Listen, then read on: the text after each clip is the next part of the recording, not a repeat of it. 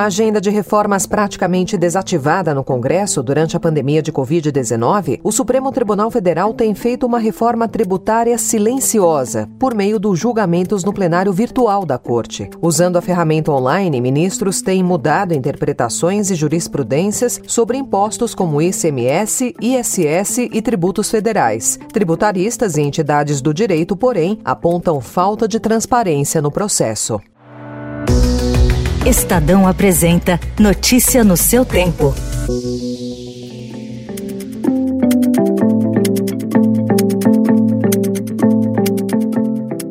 Olá, seja bem-vindo ao Notícia no seu tempo. Nos próximos minutos, você ficará por dentro das principais informações do jornal Estado de São Paulo. Vamos aos destaques desta segunda-feira, 22 de fevereiro de 2021. A intervenção feita por Jair Bolsonaro na Petrobras ao indicar o general Joaquim Silva e Luna para o comando da petroleira pode colocar em risco o programa de desinvestimentos. Vice-presidente da Câmara, Marcelo Ramos, diz que radicais da Câmara atrasam o país. Ex-banqueiro vai a segundo turno no Equador. Chuva recorde no Acre atinge 130 mil. Fiocruz prevê mais 2 milhões de doses ainda nessa semana. Notícia no seu tempo. Em economia.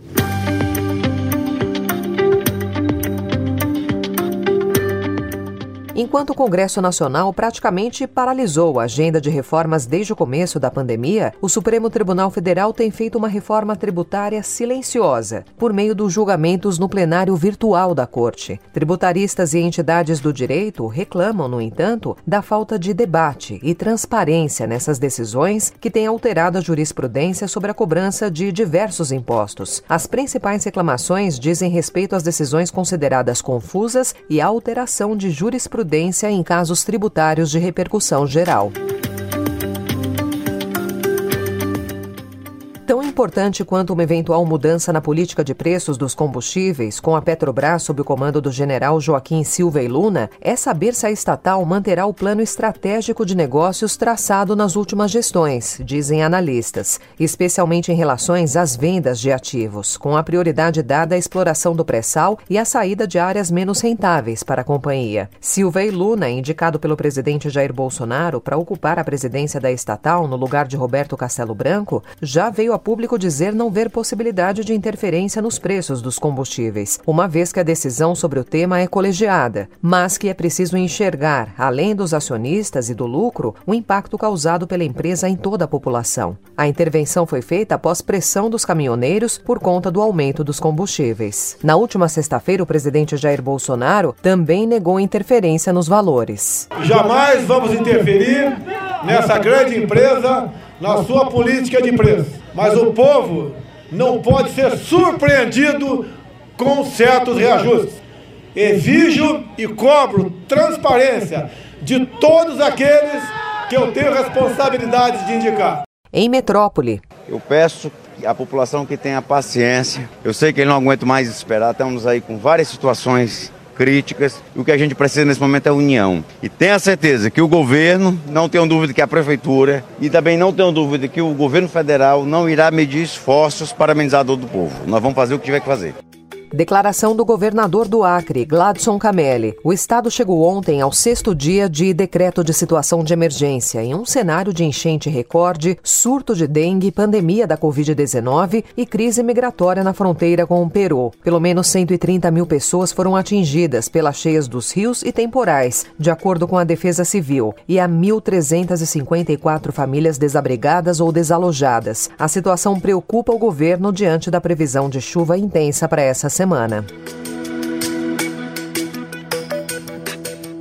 A Fiocruz confirmou que receberá mais 2 milhões de doses prontas da vacina AstraZeneca Oxford da Covid-19 que virão do Instituto Serum da Índia. O lote deve chegar até o fim de semana. Em algumas cidades, como Rio de Janeiro, a campanha parou por falta do imunizante. Já o Ministério da Saúde pediu ontem ajuda ao Planalto para destravar as negociações com as farmacêuticas Pfizer e Janssen. Notícia no seu tempo. As principais notícias do dia no jornal O Estado de São Paulo. Agora política.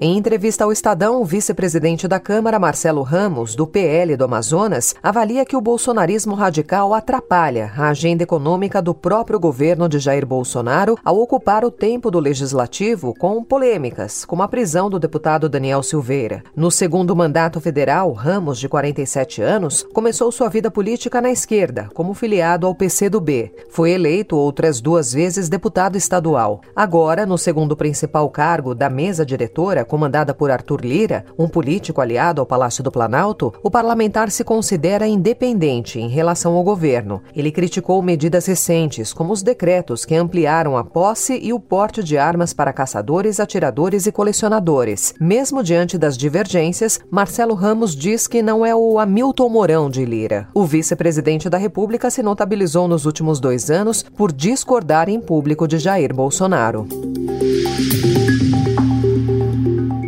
Ao mesmo tempo que costura acordos de boa vizinhança com lideranças do Judiciário e do Congresso, o presidente Jair Bolsonaro silencia diante das ações dos extremistas de sua base política. Na última semana, manteve distância do caso Daniel Silveira, deputado do PSL do Rio, que fez ataques aos ministros do Supremo Tribunal Federal sem impor um freio aos comportamentos antidemocráticos dos apoiadores fiéis. A estratégia para manter a ala ideológica coesa foi seguida à risca. O silêncio de Bolsonaro Bolsonaro não foi acompanhado nas redes sociais e no Congresso pelo seu exército, sobre o qual ele exerce plena influência.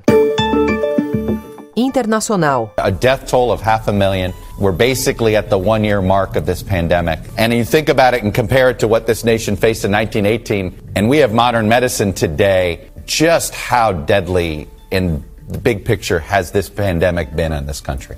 Os Estados Unidos chegaram ontem a meio milhão de mortos por Covid-19, segundo contagem das TVs MSNBC e NBC News, pouco mais de um ano após a primeira notificação em 21 de janeiro de 2020. De acordo com a Universidade Johns Hopkins, a marca deve ser alcançada nas próximas horas. Nenhum outro país do mundo teve tantas mortes na pandemia. Mais americanos morreram de Covid do que nos campos de batalha da Primeira, da Segunda Guerra e da Guerra do Vietnã somadas o marco chega em um momento de esperança. Novos casos vêm caindo drasticamente, as mortes estão diminuindo e a vacinação avança rapidamente. Mas há preocupação com as novas variantes do vírus, que podem atrasar a volta à normalidade.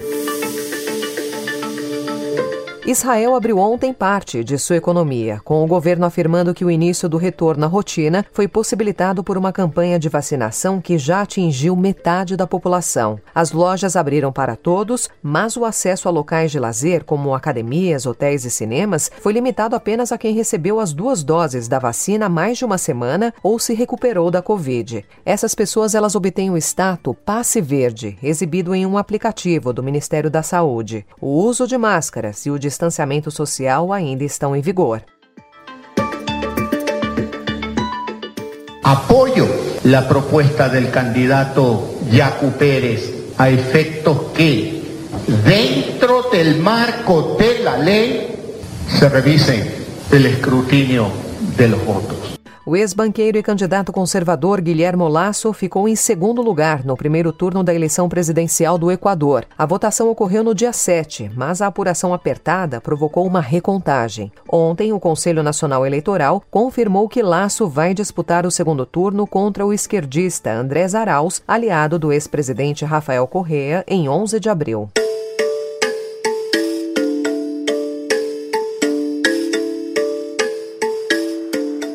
Em esportes, o Estadão traz uma entrevista com Andrezinho, atleta mais antigo, de meio fundo do ADC São Bernardo, onde está desde 2012. Sua dedicação ao esporte vem dando resultados expressivos. Em dezembro, ele entrou para o seleto time dos cinco melhores atletas de alto rendimento da sua categoria no Brasil. Além de focar no Troféu Brasil, outra meta de Andrezinho é abrir uma assessoria esportiva, mas só depois de se formar em 2021 e assim poder oferecer mais qualidade de vida para as pessoas, principalmente para a criançada do projeto AEC Cauê, onde o sonho dele começou em Itaquera, na zona leste paulistana.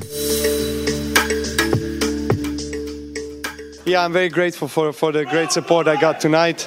Sometimes they did step over line, I must say, but uh, I, I, thought they were terrific. They carried me, carried me on to the, to the victory. I mean, I cannot be more thankful and happier. Dominante sereno e frio, o sérvio Novak Djokovic derrotou o russo Daniil Medvedev por 3 sets a 0 e garantiu ontem o seu nono título do Aberto da Austrália, o terceiro consecutivo. Djokovic alcançou o 18º título de Grand Slam, o que o coloca a dois dos 20 do suíço Roger Federer e do espanhol Rafael Nadal, maiores campeões.